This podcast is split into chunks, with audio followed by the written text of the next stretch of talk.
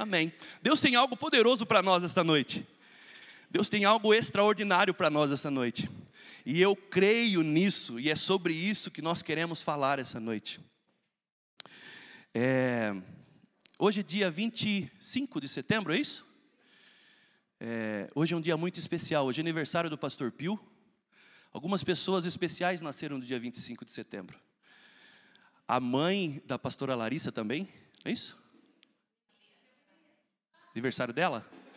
Então, um abraço à minha querida Sara. Está gravado aqui, a Larissa lembrou agora, tá? Então assiste depois. Calma, gente, calma, gente, calma, calma. Pessoas especiais nasceram nesse dia. A minha irmã Lilian, que mora em São Paulo, está aqui também, aniversário dela hoje.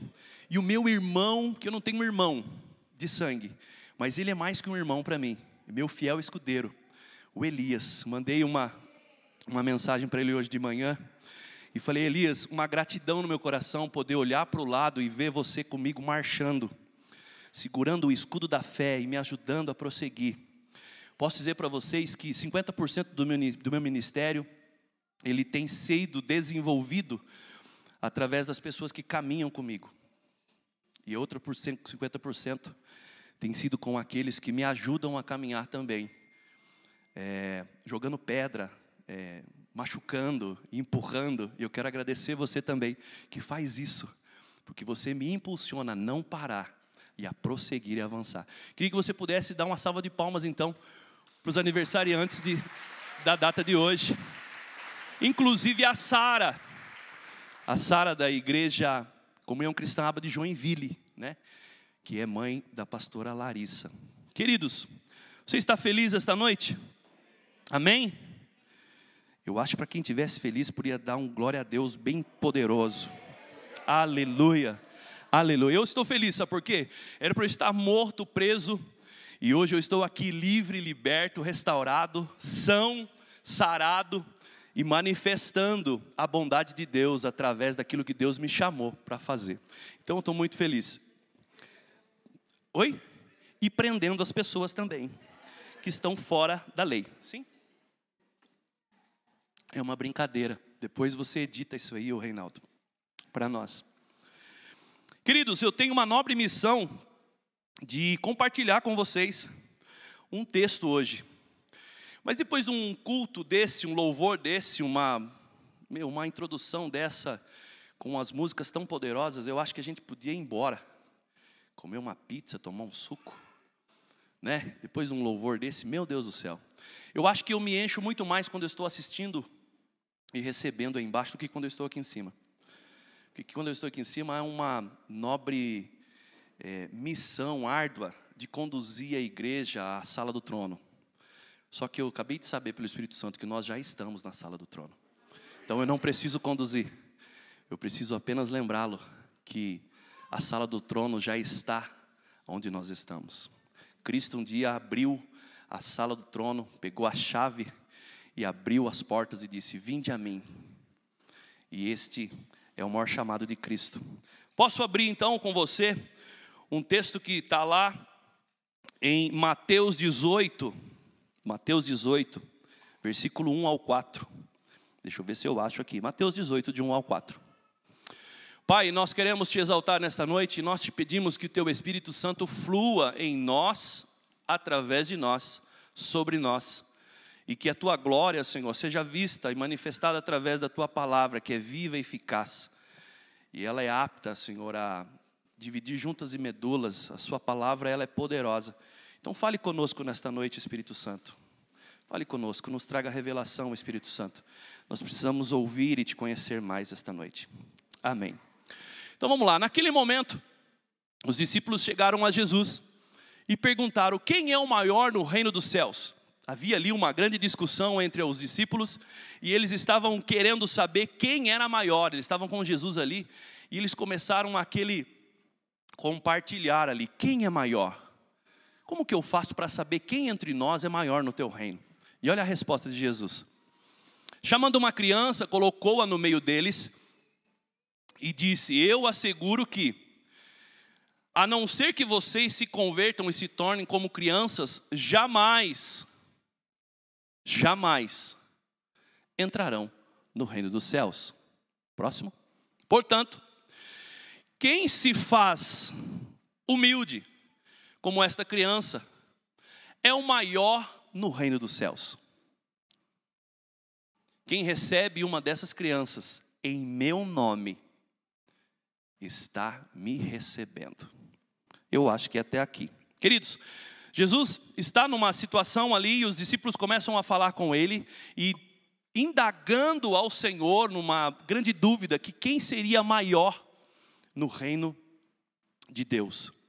E Deus então chama ali uma criança, eu, eu posso ter a, a visão alusiva que Jesus senta-se ali em algum lugar e coloca a criança no seu colo, na sua perna, e começa a falar de maneira clara, limpa, para aquelas pessoas, para os discípulos principalmente, que nós devemos ser como aquela criança.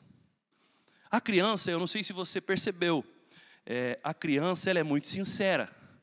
Eu tomo como exemplo uma criança que sempre está comigo e ela tem uma sinceridade acima da média, que é a Alicia da Gra com Elias. Ela é extremamente sincera. Se ela gosta, ela gosta, se ela não gosta, ela não gosta. E mais, ela fala que não gosta. E ela é muito sincera. Ontem nós estávamos num casamento de alguns irmãos aqui da igreja. E quando o Ivan entrou como padrinho junto com a Edna, ela estava no colo da Gra, ela falou assim: Ivan, você está lindo! Ela é sincera. Não foi isso? A sinceridade de uma criança. Só que a sinceridade tem tudo a ver com a simplicidade.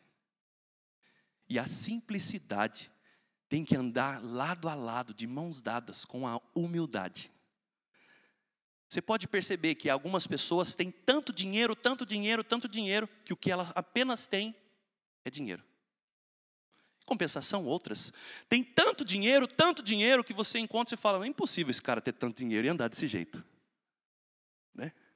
Eu conheço alguns irmãos que eles têm tanto dinheiro, mas tanto dinheiro, que quando eu encontro com eles dá a impressão que eu tenho que dar dinheiro para ele por causa da sua simplicidade, a sua inocência, coração puro e mais que isso, uma humildade acima da média. Então Jesus fala que se eu e você tivermos como norte, como espelho, ali uma criança, a simplicidade de uma criança, a inocência de uma criança, a humildade de uma criança. Você já viu criança arrogante? Assim, dos, de uns 7, 8 anos para cima, eu já vi. Arrogantinha, assim, bem, é, hashtag nojentinha. Mas a, a, a maioria delas são simples, humildes, sinceras. Eu tenho vários exemplos aqui na igreja de várias crianças, filhas de alguns irmãos, que são uma humildade extrema. E quando eu olho para elas e converso com elas, elas expressam os seus pais. Quando você abraça uma criança, esses dias eu abracei uma criança ela falou assim: tio, que abraço gostoso, é fofinho, é, realmente, é bem maciozinho. Sabe? Mas ela expressa o olhar dos pais. A maior alegria é quando você olha para um filho se fala: Meu Deus, quem é o pai desse, dessa criança? Quem é o pai dessa criança? Em compensação, tem outros que você fala assim: Quem que é o pai dessa criança aqui? Pelo amor de Deus, chama ele. Né? Mas é bom você olhar para uma criança educada, humilde, simples, sincera, inocente, com uma essência de Cristo. Isso é muito bom. Então, Jesus começa a conversar com os discípulos e falar ali que o reino de Deus, para que eu possa entrar no reino de Deus, eu tenho que ser como uma criança, numa inocência fora do comum numa simplicidade fora do comum. Jesus é simples demais. Hoje à tarde eu estava conversando com ele, e ele se assentou no meu sofá lá na hora do almoço, e conversando com ele, simples. Uma sandália de couro. Com os pés empoeirados. Simples. Eu pude falar com ele, e aí, Jesus? Ele falou: Filho, O meu maior chamado a vocês é que vocês me conheçam como eu sou. O meu maior desejo é me mostrar para vocês como realmente eu sou. Simples. E é assim que nós devemos conhecê-lo. A humildade de Cristo quando chega no ambiente, a sinceridade de Cristo quando chega no ambiente, a comédia de Jesus quando chega no ambiente. Jesus ele é muito alegre. E eu quero convidar você a conhecer mais esse Jesus. Um Jesus que tira sarro. Um Jesus que se alegra um Jesus que conta história. O maior contador de história que eu conheço, depois do Henrique, é Jesus. Você já teve a oportunidade de sentar um dia num restaurante, numa sorveteria e tomar um sorvete junto com o Henrique? Se você tem um pouco de noção na sua mente, não faça isso. Ou você já chegou num nível como eu, que para mim nada mais importa e nada mais, eu não me preocupo mais com nada porque quer passar vergonha, saia com ele. Queridos, fomos tomar um sorvete um dia. Na verdade, saímos do culto num domingo aqui. E eu estava que nem chinelo de saci, né? É, largado, avulso, assim. Eu e a Ana. E a sogra viajando, a mãe viajando. E, e eu, eu, eu e a Ana. Falei, e aí, vamos comer aonde? A Helena viajando. E pela misericórdia a graça de Deus e a bondade do Espírito Santo, eu fui interpelado ali na porta com um convite muito maroto. Viu, vamos almoçar comigo. Falei, vamos, Henrique, vamos lá. Eu tomei largado mesmo, eu e a Ana, não sabemos onde a gente vai comer. Fomos almoçar num restaurante lá em Tararé. Almoçamos, comemos muito bem e o poder de Deus se manifestou poderosamente no caixa na hora de pagar, porque o Henrique pagou tudo. E eu falei, meu Deus, que poder que manifestação, que glória. Henrique, eu estou todo arrepiado, cara. Ele falou, verdade? Eu falei, é. Eu falei, mas e aí? O Espírito Santo diz que quando dois profetas se encontram, a porção é dobrada. Ele falou, então vamos para a sorveteria. Eu falei, xarabassuvecantarabás. Não tinha palavras para expressar a minha alegria. Fomos para uma sorveteria lá na, no centro de Tararé. Pior viagem que fizemos. Porque ele começou a contar umas histórias lá e ele é muito lúdico. E ele levantava, e vou contar para você como é que era, e a sorveteria lotada, gente. E ele começou a mostrar como é que era a história, e o dono da sorveteria falou: Meu Deus do céu, esses caras não são daqui, porque aqui só tem gente normal. Ele falou: Vocês são de Itapeva, né? Falei: Acertou, miserável. Somos de Itapeva. Como que você sabe? Ele falou: Não, é que vocês são mais alegres, vocês são anormais, entre aspas. Vocês são meio abestalhados. E a gente aqui, Tararé, tudo certinho, tudo normal. Então, é um cara que conta muita história. Jesus também conta algumas parábolas extraordinárias. E eu gosto muito de conversar com ele, porque eu aprendo muito com ele. E aí, é, eu quero que você vá comigo num texto também que está aqui, de Mateus 18, de 10 e 11. Olha que interessante que diz esse texto, que é onde eu vou começar a minha mensagem. Olha o que Jesus disse: Não Cuidado para não desprezarem um só desses pequeninos, pois eu digo que os anjos deles nos céus estão sempre vendo a face do Pai Celestial. E o Filho do Homem veio para salvar o que se havia perdido. Diga comigo, o que se havia perdido. Você percebe que nesse texto não está escrito ali, o Filho do Homem veio para salvar quem se havia perdido? Ou aquele que se havia perdido? Ele diz: o que? E se Jesus veio para salvar o que se havia perdido, alguma coisa se perdeu nessa história, sim ou não? Alguma coisa se perdeu. E nós vamos encontrar aqui, até o final dessa mensagem, nós vamos encontrar o que Jesus veio encontrar ali. Olha que interessante. Eu fui buscar no Google um dicionário e eu achei muito interessante que Jesus veio salvar. Se você conseguir, consegue colocar para mim lá no Google essa pesquisa, em nome de Jesus, ao vivo e a cores, salvar no dicionário, está escrito lá embaixo, lá no 2, transitivo direto, libertar, remir e resgatar. Então, se Jesus veio, ele veio para resgatar algo, além de remir. Ele veio também para libertar. E se ele veio para resgatar algo, eu acho interessante que Jesus veio para resgatar aquilo ou o que se havia perdido. Jesus enfatiza e chama atenção sobre a inocência de uma criança, para que o homem não se perca e não perca o principal. Eu e você temos que tomar cuidado com o principal das coisas que nós estamos deixando às vezes se perder. Nós nos preocupamos com tantas coisas, mas o principal às vezes tem se perdido. O principal, eu posso dizer aqui que seria a essência daquilo que o Senhor nos chamou, a essência, o principal, o mais importante. Consegue abrir para mim lá a palavra essência? Eu acho que não está aí, né? Inocência. A inocência. Essência e inocência de uma criança. Vamos lá. Inocência. Dois. Qualidade de quem é incapaz de praticar o mal. Estado daquele que não é culpado de uma determinada falta ou crime. Qualidade de quem é incapaz de praticar o mal.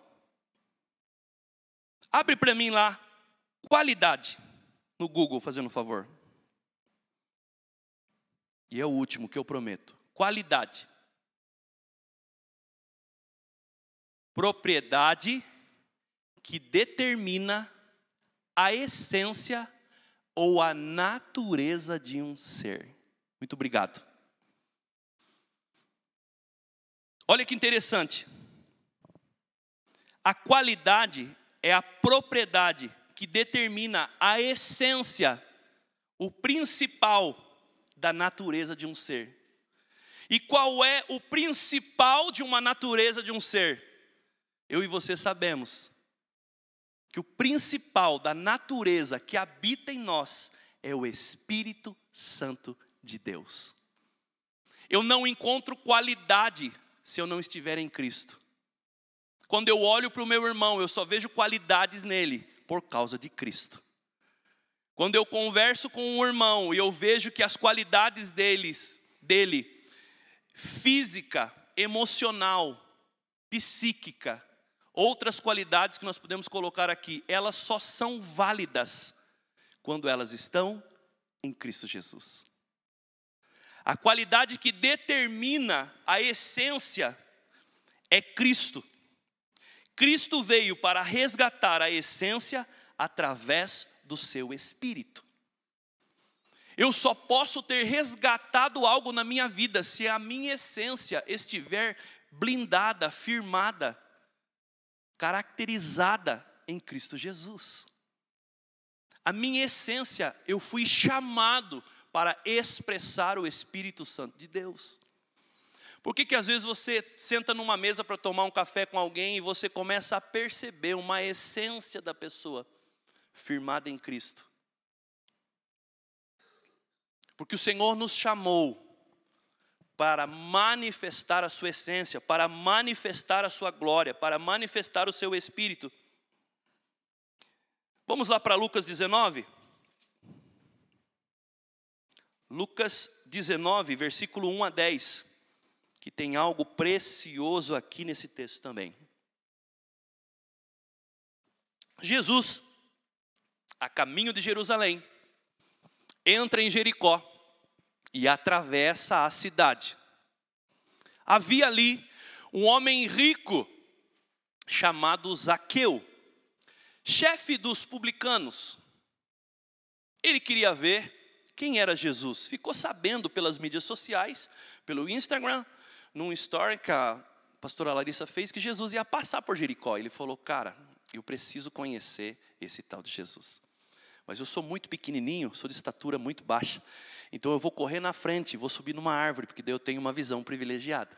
E olha que interessante. Ele queria ver quem era Jesus, mas sendo de pequena estatura, não conseguia por causa da multidão. Assim, correu adiante, subiu numa figueira brava para vê-lo, pois Jesus ia passar por ali. Quando Jesus chegou àquele lugar, olhou para cima e disse: Zaqueu, desce depressa, quero ficar em sua casa hoje. Então, ele desceu rapidamente e o recebeu com alegria. Todo o povo viu isso e começou a se queixar. Ele se hospedou na casa de um pecador. Mas Aqueu levantou-se e disse ao Senhor: Olha, Senhor, eu estou dando metade dos meus bens aos pobres. E se alguém eu extorquir alguma coisa, devolverei quatro vezes mais. Jesus lhe disse: Hoje houve salvação nesta casa, porque esse homem também é filho de Abraão. Versículo 10. Pois o filho do homem veio buscar o que estava perdido. Algo havia sido perdido dentro da casa de Zaqueu. Zaqueu, um cara extraordinariamente rico, cheio da grana, com um status acima da média em Jericó. Deixa eu falar um pouco para você sobre Jericó. Jericó, a cidade mais antiga do mundo, cerca de 11 mil anos. A idade dela, 11 mil anos. Há 9 mil anos antes de Cristo, Jericó já existia. Jericó era uma cidade muito próxima a Jerusalém, cerca de 30 quilômetros de Jerusalém. Só que Jericó estava à margem do porto do Rio Jordão. E havia ali no Rio Jordão um grande fluxo de pessoas e um comércio bem extraordinário ali. Então havia ali muita grana rodando ali. Era um centro comercial daquela época. E o Rio Jordão trazia, além das suas particularidades ali, trazia vida, porque aonde tem água tem vida. Então as pessoas viviam ali ao redor do Rio Jordão, próximo ali a Jericó, porque eles também tinham a sua manutenção, a sua subsistência, tinham ali a sua compra e a sua venda. Então era uma feira comercial muito grande em Jericó. E Jericó, sabendo disso, decidiram fazer então uma muralha por causa da segurança daquela cidade. Não só também de medo da, da, das águas do Rio Jordão subirem e inundarem a cidade, mas também, por ser uma cidade muito rica, eles ficaram com medo que alguns piratas viessem e adentrassem na cidade e tomassem aquele centro comercial.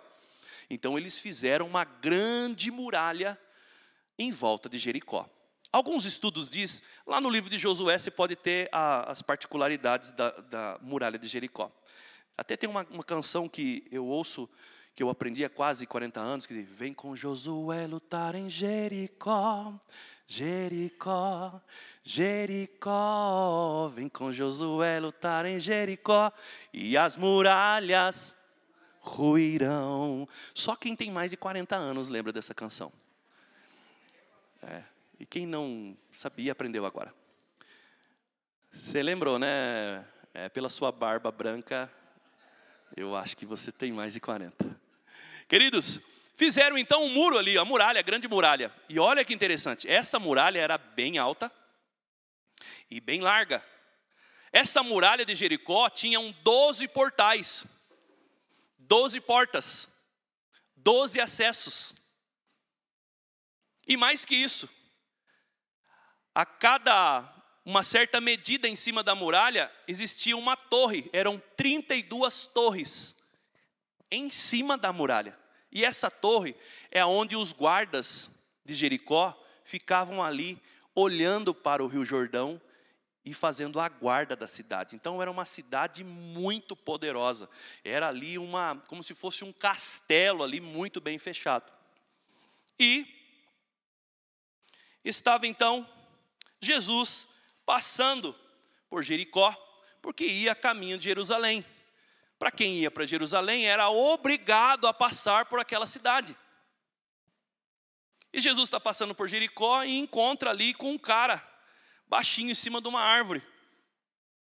Vou falar um pouco para vocês sobre Zaqueu. Zaqueu no hebraico chama-se Zacaios. E a tradução da palavra Zacaio significa justo e puro, coisa que Zaqueu não era. Porque ele era publicano, cobrador de impostos. E ele sempre teve em seu coração alguns intentos que não eram muito justos. E não havia muita pureza no coração de Zaqueu. Então, aquele povo ali em Jericó, os judeus detestavam Zaqueu. Os judeus não gostavam de Zaqueu, porque Zaqueu, além de tudo, também era arrogante. De inocente, Zaqueu não tinha nada. Quanto menor era Zaqueu, maior era seu orgulho. Zacaios, puro e justo. Mas não é isso que ele mostrava. E olha que interessante.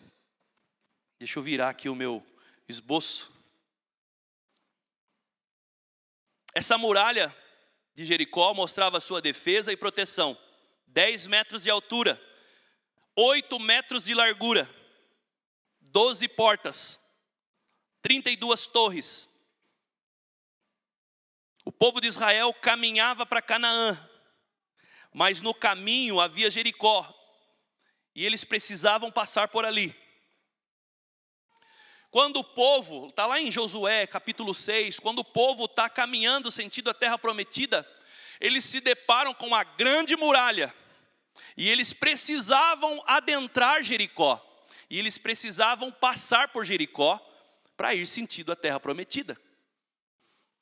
E diz lá no capítulo 6 de Josué, depois você dá uma olhada lá, que eles tiveram uma estratégia do Senhor.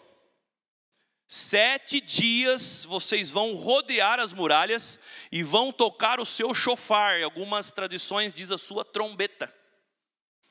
Vocês vão tocar uma vez por dia. Do primeiro ao sexto dia, vocês vão tocar uma vez por dia a trombeta, mas com toda a força. E no sétimo dia, vocês vão tocar por sete vezes a trombeta, de frente aos portões da muralha de Jericó. E diz lá em Josué 6 que no sétimo dia, pela sétima vez, quando juntou todo o povo de Israel, eles começaram a soar o seu chofar e as suas trombetas, algo aconteceu. Você sabe o que aconteceu? Hã? A muralha caiu. E aí eles adentraram e passaram por Jericó. Mas olha que interessante. Zaqueu Todas as vezes que ele ia cobrar algo de alguém, ele só não cobrava o que era justo, ele cobrava além do que era justo.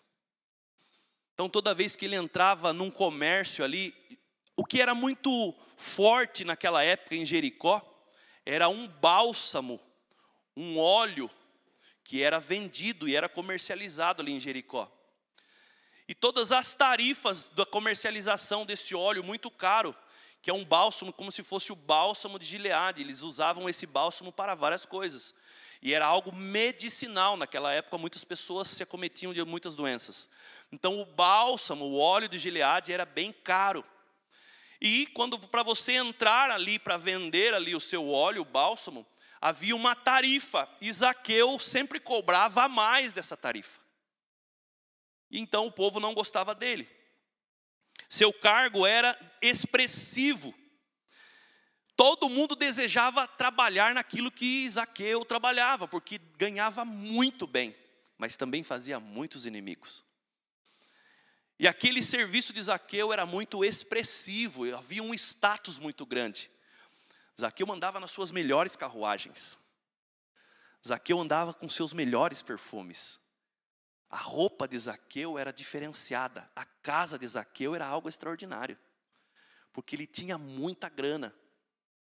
E aí, Jesus, judeu, lembrando que Jesus era judeu, inventa de ir para Jerusalém e passar por Jericó. E quando Jesus passa por Jericó, ele presta atenção em cima de uma figueira, uma árvore, que tinha um homem ali. Só que Jesus sabia que dentro do coração daquele homem, alguma essência precisava ser resgatada. Então Jesus chama Zaqueu e fala: Zaqueu, desce depressa, desce que hoje eu vou, vou ficar na sua casa. Eu vou para a sua casa. Jesus passa por aquele lugar não só para mudar a vida de Zaqueu. Jesus passa para Jericó, por Jericó, para escandalizar os demais que ali moravam. Deixa eu te dizer, toda vez que Jesus chegar próximo de você e te convidar para algo, saiba que muitas pessoas vão se escandalizar com aquilo que Deus fará na sua história. Eu, se eu fosse você, eu já pegava esse primeiro princípio. Porque Deus chama aquele que não é para ser. Deus chama os improváveis para ser algo grandioso. E muitas pessoas falam, mas por que o Vadi? E por que não eu?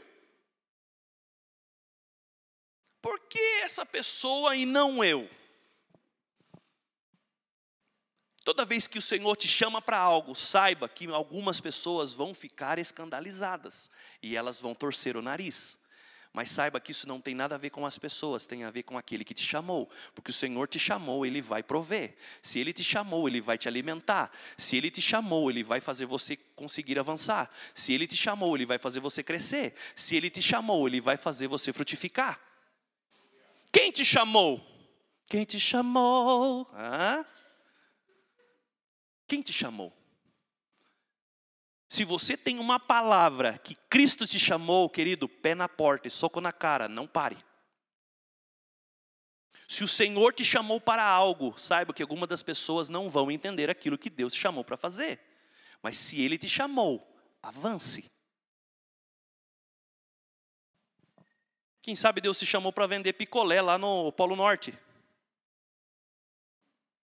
Mas se Ele te chamou, vá. Porque tudo aquilo que o Senhor cria, Ele gera. E tudo que Ele gera, Ele nutre. E tudo que Ele nutre, cresce. E tudo que cresce, dá fruto. E tudo que dá fruto, alimenta o outro. Sim ou não? Se Deus te chamou para algo nesta cidade, saiba que Ele vai te nutrir. E saiba que os frutos que sairão das suas mãos alimentarão pessoas. Isso no mundo físico e no mundo espiritual.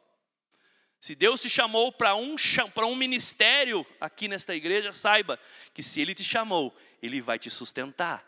E se Ele te sustentar, Ele vai fazer frutificar. E se Ele frutificar, algumas pessoas se alimentarão daquilo que você está manifestando. A questão às vezes é que eu não entendo ou eu não ouço qual é a palavra que Deus me deu para o meu chamamento.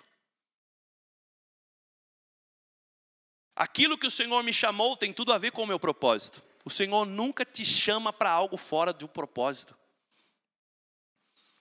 E o propósito está firmado em três pilares que eu aprendi com o pastor Henrique, dentro de uma sala de aula. O propósito de Deus tem a ver com três princípios abençoar pessoas, ser uma bênção na vida das pessoas, e o próximo? Servir pessoas. Se eu estou servindo, se eu estou amando e se eu estou manifestando a graça de Deus na vida delas, eu estou firmado dentro do propósito de Deus para a minha vida. Se eu estou aqui na igreja servindo pessoas, amando pessoas e sendo uma bênção na vida delas, o plano de Deus deu certo para mim.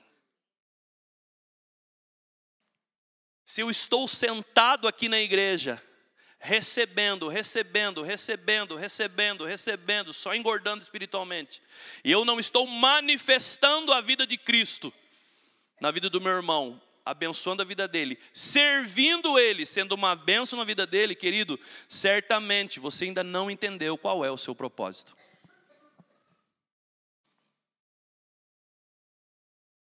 O propósito vai muito além de chamado. Deus me chamou para algo, eu vou se eu quero. Agora, propósito não, querido. Quando você entende que há um propósito de Deus para a sua vida, mesmo que você não queira, você vai. Porque queima em você. Quando você vê. É eu tenho, eu tenho um amigo, Marquinhos, que está em São Paulo. Ele não pode ver um morador de rua, cara. Ele para no meio da marginal, fala, cara, tem um morador de rua ali, e vai trocar ideia com o morador de rua. É muito mais forte que ele, é o propósito de Deus na vida dele. Estou mentindo? Senta na Praça da Luz, na, na Praça da Sé, lá perto da, da, do centro da cidade, e começa a conversar, come um cachorro quente com um morador de rua, o cara azedo, faz 15 dias que não toma banho, fedendo mijo. O pé dessa grossura de casca grossa. E ele quer saber da história do cara. Muito mais que um chamado, um propósito de vida. Pega o cara, põe no carro dele, leva na casa do, dele. O sogro dele é barbeiro. Corta o cabelo do cara, faz a barba do cara, dá banho no cara, alimenta o cara, abraça o cara. Muito mais que um chamado. Alguns, estava comentando ontem com Elias, tem um propósito tão grande que ele, ele sai na rua, ele fica procurando um velório. Não é isso, Henrique? Cara, onde tem um velório? Onde tem um velório? Onde tem um velório? Sabe por quê? Só para fazer apelo em velório. O melhor lugar para você fazer um apelo para as pessoas aceitar Jesus é dentro de um velório. Sabia disso? Algumas semanas atrás eu fui convidado para fazer um, uma solenidade fúnebre de uma tia minha ali no velório ali em cima na hora do almoço. Falei, e aí Jesus? Jesus falou, cara, agora é uma boa oportunidade para eu resgatar alguns aqui. Falei, Senhor, estamos junto.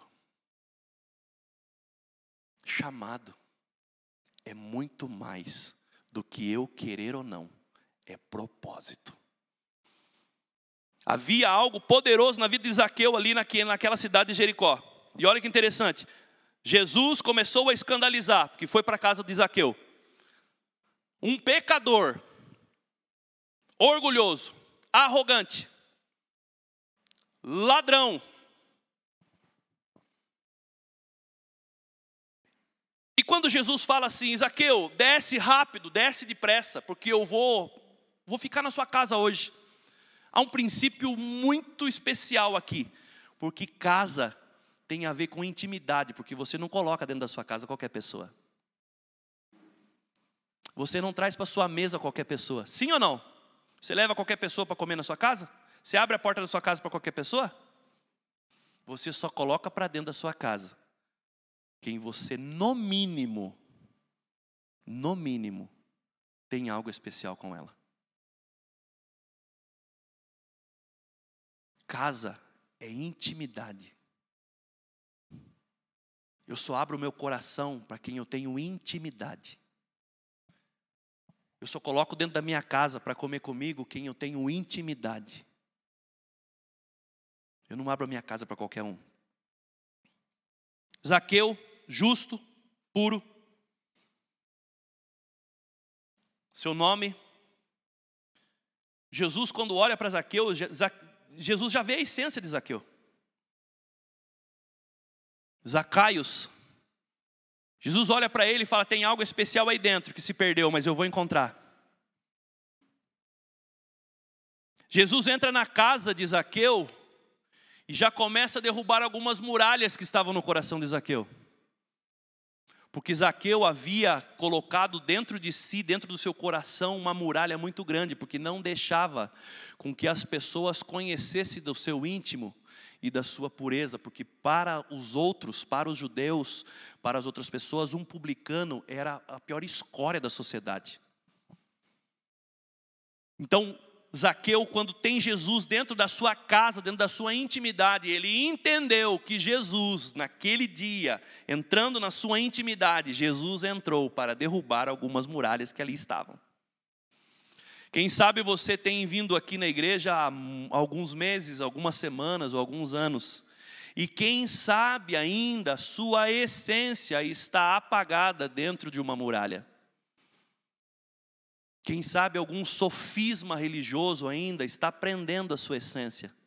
O Senhor te chamou para um propósito, mas quem sabe ainda o muro da religiosidade ainda está apagando os gritos da sua essência lá dentro. O Senhor te chamou para algo. O Senhor te chamou para ter uma essência pura, sincera, com qualidade, com determinações sinceras. O Senhor te chamou para você manifestar sua essência. Quem sabe alguns muros nessa noite não precisam ser derrubados? Quem sabe algumas muralhas de sofisma não precisam cair por terra hoje?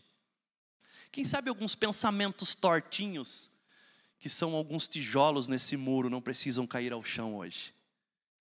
Quem sabe algum paradigma religioso não precisa ser derrubado hoje? Hoje é uma boa oportunidade para convidar Jesus para entrar dentro da nossa casa. Sabe por quê?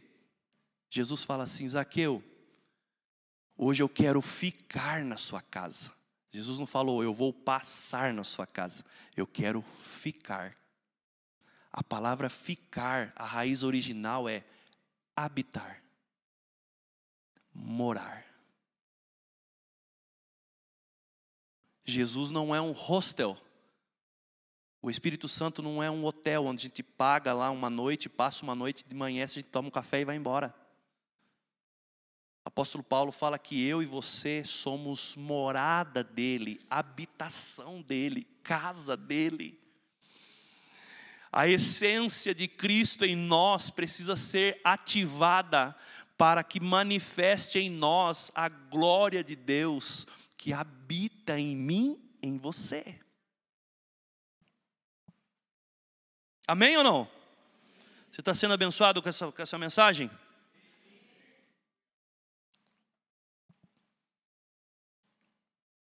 Jesus estava ali para resgatar, salvar algo.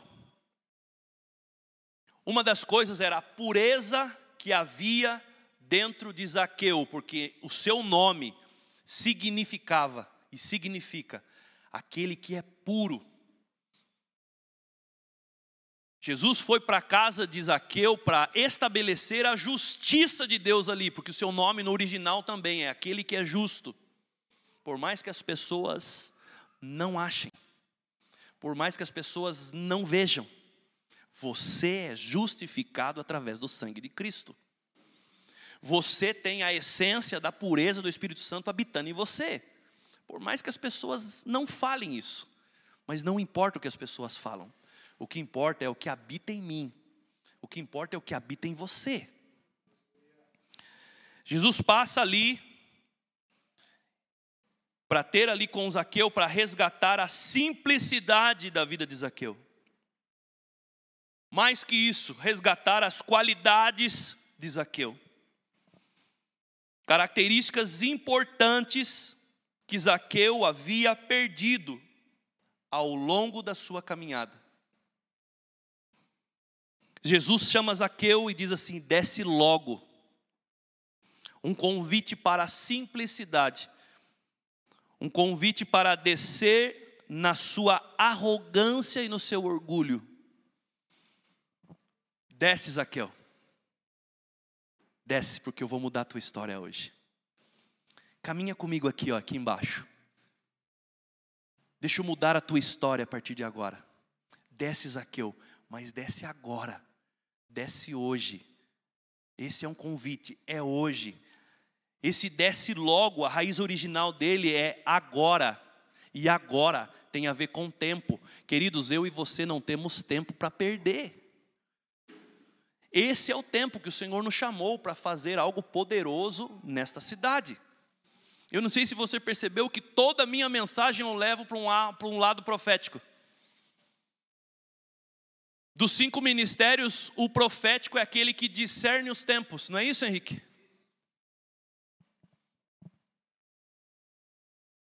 É olhar e ver que algo novo vai acontecer. O profeta é aquele que tem o profético, o pró, antes.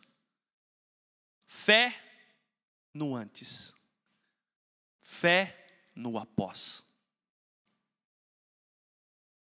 O profético é aquele que anuncia através da percepção do tempo. Opa, tem algo acontecendo aqui. Eu percebi que tem algo especial nessa cidade. Eu sinto algo nesse ministério. Eu vejo o mover de Deus sobre essa nação. Eu vejo algo especial acontecendo nesse tempo, queridos. Eu quero abrir os seus olhos. Deus vai fazer algo poderoso no Brasil através desses dias. E há um poder poderoso nas tuas mãos que é a decisão. Hashtag fica a dica, veja o que você vai fazer domingo que vem. E eu não queria entrar nesse tema, e eu não vou entrar nesse tema. Mas eu preciso alertar você Existe algo acontecendo no mundo espiritual que está se manifestando na nossa nação, e você precisa abrir os seus ouvidos para ver aquilo que Deus está movendo. Aquele que tem ouvidos, ouça o que o Senhor está manifestando. Lembre dos seus princípios, lembre da sua família, lembre do, daquilo que o Senhor tem para você e a sua casa. Mudamos a página. Amém? Acho que tem alguns petistas aí no meio. Mas Deus vai tocar o seu coração, a muralha da, da esquerda vai cair no seu coração, em nome de Jesus. Para você que está em casa também. Quiser me processar, fica à vontade. Desce depressa. Não temos tempo. O sétimo dia chegou, a sétima volta chegou. É tempo de anunciarmos, através da nossa trombeta, o poder e a manifestação de Deus, para que a muralha se rompa. O Ministério do Louvor quiser subir, Elias? Eu já vou terminando. Desces aqui, que eu vou ficar na tua casa, eu vou habitar no seu coração eu vou permanecer aqui, eu vou habitar na sua casa. Olha que interessante, 1 Coríntios 3,16. Olha o que apóstolo Paulo fala aos amados irmãos de Corinto. Vocês não sabem, vocês não perceberam, uma linguagem bem jovial, vocês não se ligaram Vocês não entenderam que são santuário de Deus e que o Espírito de Deus habita em vocês? Você percebe que essa palavra habita, ela não encaixa com o Espírito de Deus passa por vocês? O Espírito Santo de Deus, querido, ele não veio para passar uma noite conosco. O Espírito Santo de Deus veio para morar em nós. O Espírito Santo de Deus veio para se manifestar em nós diariamente.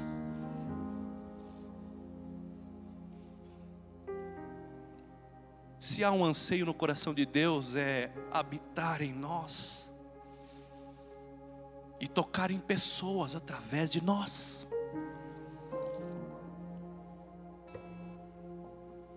Habitação é algo que é construído. Habitação tem a ver com sonhos. Habitação tem algo com profético. Queridos, ontem eu fui Ontem eu fui na o terreno lá da nossa chácara. E as paredes lá estão a um metro de altura.